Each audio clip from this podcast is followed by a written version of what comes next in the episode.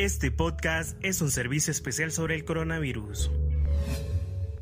Bienvenidos a una emisión más de este espacio de divulgación de la Universidad Nacional Autónoma de Honduras. Les saluda Arita. Traemos para ustedes noticias muy importantes, entre ellas el impacto de la pandemia en la economía hondureña, la participación del rector de la UNA, el doctor Francisco Herrera, en el webinar sobre los retos y desafíos de la educación superior.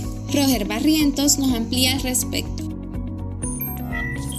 El rector de la máxima casa de estudios, el doctor Francisco Herrera Alvarado, participó en el webinar Las Universidades Centroamericanas, donde se habló sobre los contextos y retos para la normalidad académica. Este evento fue organizado por la Unión de Universidades de América Latina y el Caribe UDUAL. Herrera dejó claro que las universidades ya no pueden manejar un modelo tradicional y deben adaptarse a una educación superior con una oferta educativa capaz de enfrentar nuevos retos. Escuchemos sus declaraciones. Menuda tarea la que tenemos nosotros entre manos sobre todo cuando nos ponemos a pensar un poco en el futuro inmediato y vemos que recién leíamos en unas revistas brasileras y con, con, y con acierto, porque no son los únicos que lo han manifestado, que en apenas una década el 85% de la oferta de educación superior, superior en este momento no existe. Por lo tanto, para nosotros pueda que esa cifra para algunos sea un tanto exagerada. Sin embargo, es un reto real y en este momento, ante este tropiezo, entre comillas, que tenemos como nivel de educación superior, el tener eso en el futuro casi inmediato, porque 10 años en educación superior es absolutamente nada, pensando en lo que se nos viene, es un reto enorme, porque forzosamente debemos nosotros visualizar esa educación superior, esa interacción, esa oferta académica eh, completamente distinta. Y por lo tanto, ya no podemos continuar tan tradicionales como habíamos venido siendo y este es el momento de aprovechar, sin duda alguna, esta etapa tan compleja a la que posterior le llamaremos esa nueva normalidad. El rector también expresó que el 2020 es histórico porque ha planteado nuevos retos para la educación que implican modificar nuevas estructuras en la enseñanza en las universidades que en nuestros países, sobre todo, debemos hacer una pausa y ojalá pudiésemos aprender a hacer una pausa en los temas políticos. La política en este momento no tiene cabida. Y me refiero a la política vernácula.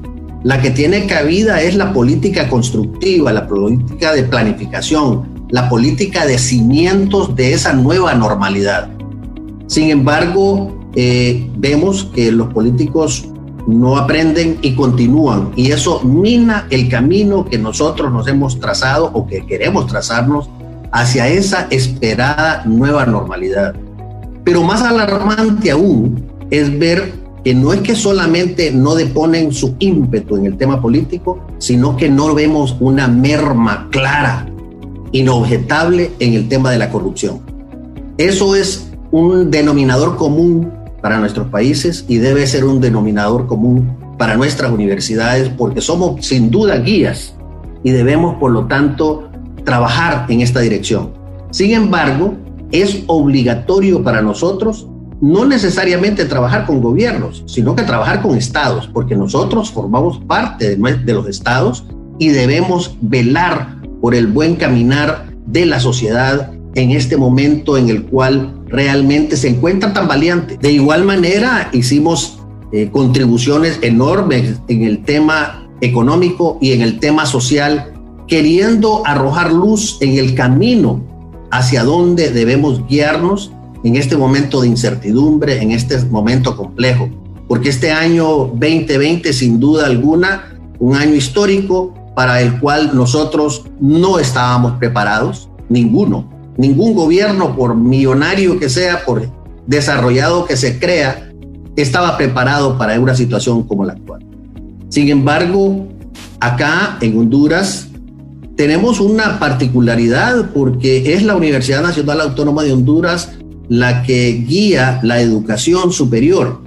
Funciona como un Ministerio de Educación Superior en el sentido comparativo con el resto de América Latina y es una responsabilidad agregada, pero afortunadamente las 21 universidades que habemos en Honduras, de las cuales 6 son públicas y 15 privadas, estamos funcionando dentro de una nueva filosofía que le hemos denominado la Universidad Hondureña como debió haber sido siempre. Y hemos estado trabajando al unísono para poder guiar y para poder enfrentar los retos de esta situación tan compleja.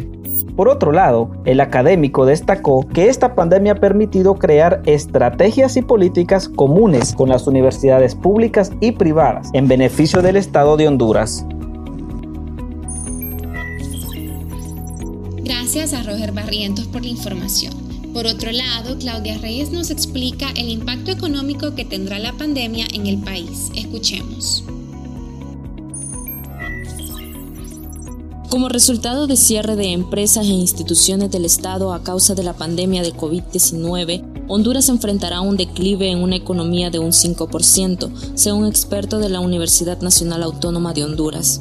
Para el economista Efraín Díaz, Honduras se encuentra en una reducción drástica de su economía debido a la caída de los principales motores de crecimiento, como el consumo interno, la exportación y la caída de las remesas. Sostuvo también que con el cierre de comercio y servicios se deja de adquirir el 57% del Producto Interno Bruto, complicando el panorama para el resto de los meses 2020.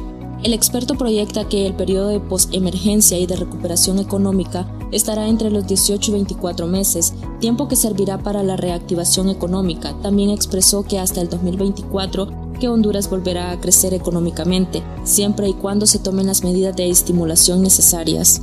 También destacó que se deben establecer las bases para la transformación de la economía, de tal forma que haya nuevos sectores de crecimiento económico, al igual que es importante reformar ciertos sectores sociales como el sector salud y establecer un plan de reapertura ordenada con todas las medidas de bioseguridad.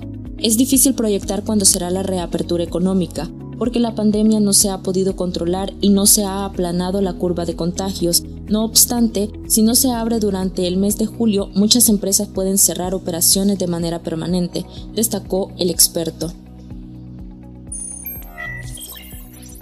Gracias Claudia Reyes por la información y a ustedes por escuchar este podcast.